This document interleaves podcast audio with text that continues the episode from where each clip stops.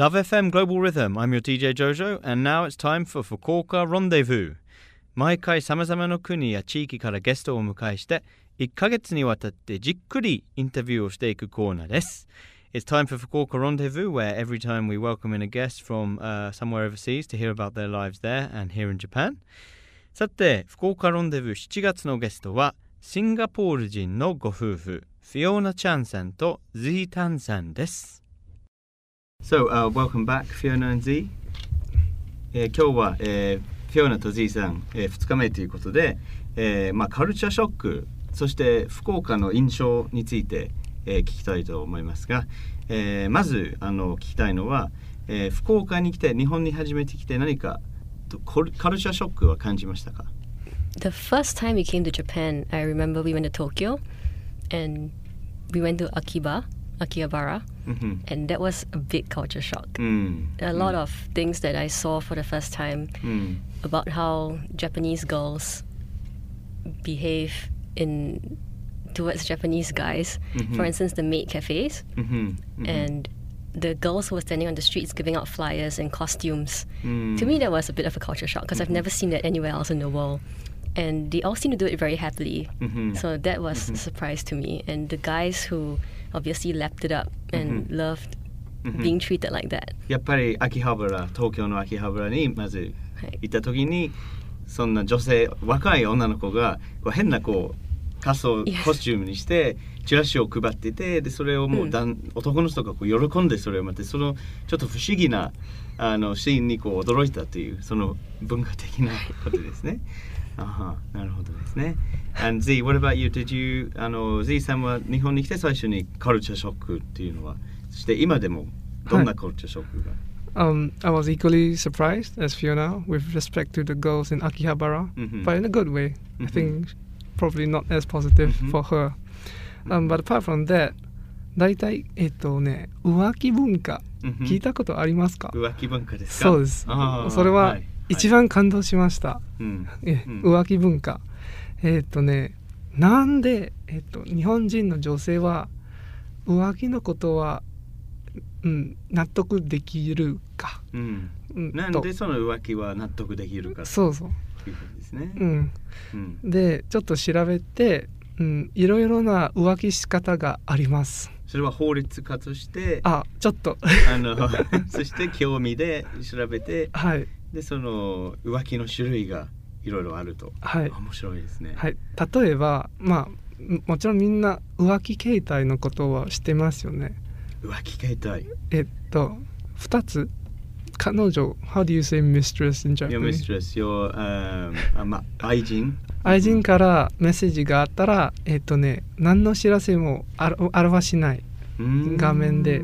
ただえっと上の左側ちょっとか色が変わりますそれだけですそれはこれは便利ですねと思っていました So it's like a little device on your mobile phone that you can tell you that you've had a message from your mistress and and your wife wouldn't know your wife wouldn't know yeah, yeah. Now, now I know な、シオナさんも分かってますね。それ、えっと、で、at for instance Love Hotel mm. they, in Love Hotels mm. they have this mm. device -hmm. that allows you to play back background noise -hmm. so that you can complement your alibi -hmm. あ今駅で、えっと電車を待っています、うん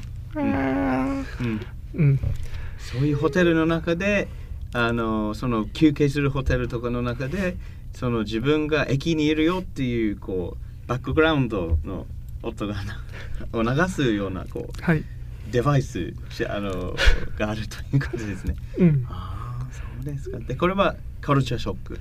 すごく、うん、うん、びっくりした。うん、うん、多分世の中えっ、ー、と日本人の男だけ、うん、うん、こういう浮気し方があります。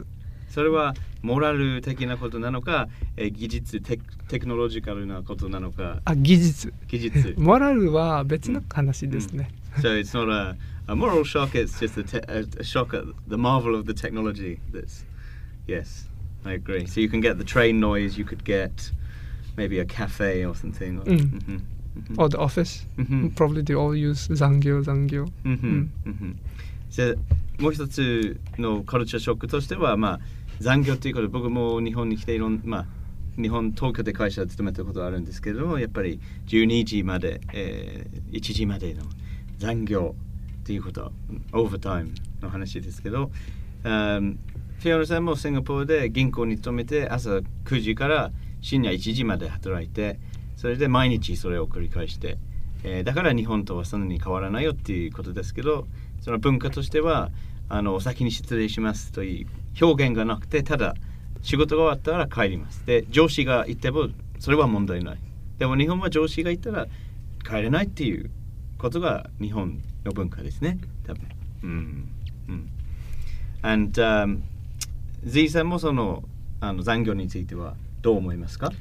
えっとねみんなアジア系だから大体働き好きと思いますけど、うん。うん、でシンガポールの弁護士も朝8時半ぐらい頃から、えっと、深夜12時1時頃、で、日本とそんなに違うわけないんです、特に福岡、福岡、えっと、子供を育てることはすごく便利で、えっと、みんなちゃんと6時くらい帰って、えっと and they take the children from the Mm. What do you call it? The nursery. Yes, the hoikuin. Mm, because it's not 24 hours. Mm. So mm. then after that, some of them go home, some of mm. them work from home. Mm. But it's all very civilized. There's no really late hours here in Fukuoka. じゃあ Z さんから見ては、えー、アジアは全体的に日本だけじゃなくてみんな働き好きで遅くまで働くことが多いんですけど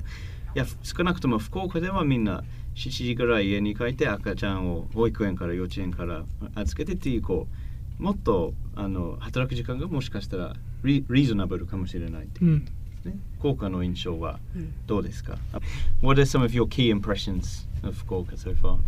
Well, I think Fukuoka, as Z has said, it's a very easy place to live in. People are very friendly. We've experienced that with a lot of people that we've met here in Fukuoka. And it's a very family friendly place also. I think we see a lot of kids running around.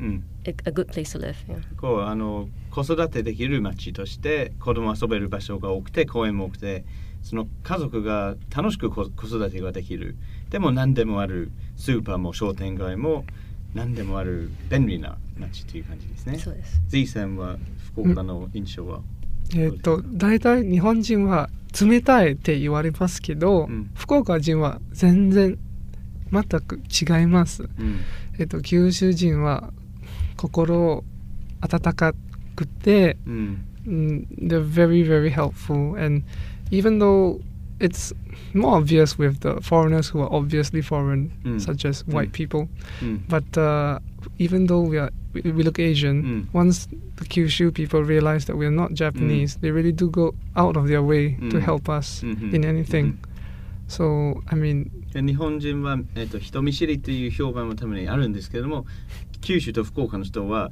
全然そうではなくて逆にあの祖先していろいろあの外国人ということが分かったらいろいろしてくれるとかいろいろももとなしてもてなしてこう、うん、うん、なるほどですね。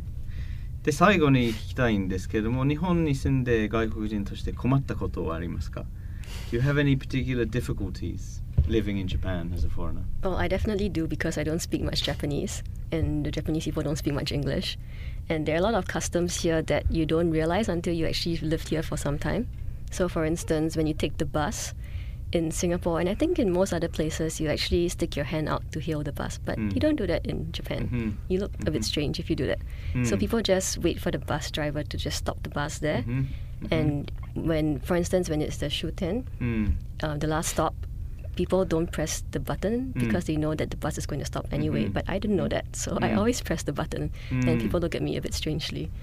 フィオナさんにとってはその あの大きなことではなくて例えばバスの乗り方とかバスの降り方とかその小さなこう文化的なしばらく住まないとわからないことがある,、あるというんですね。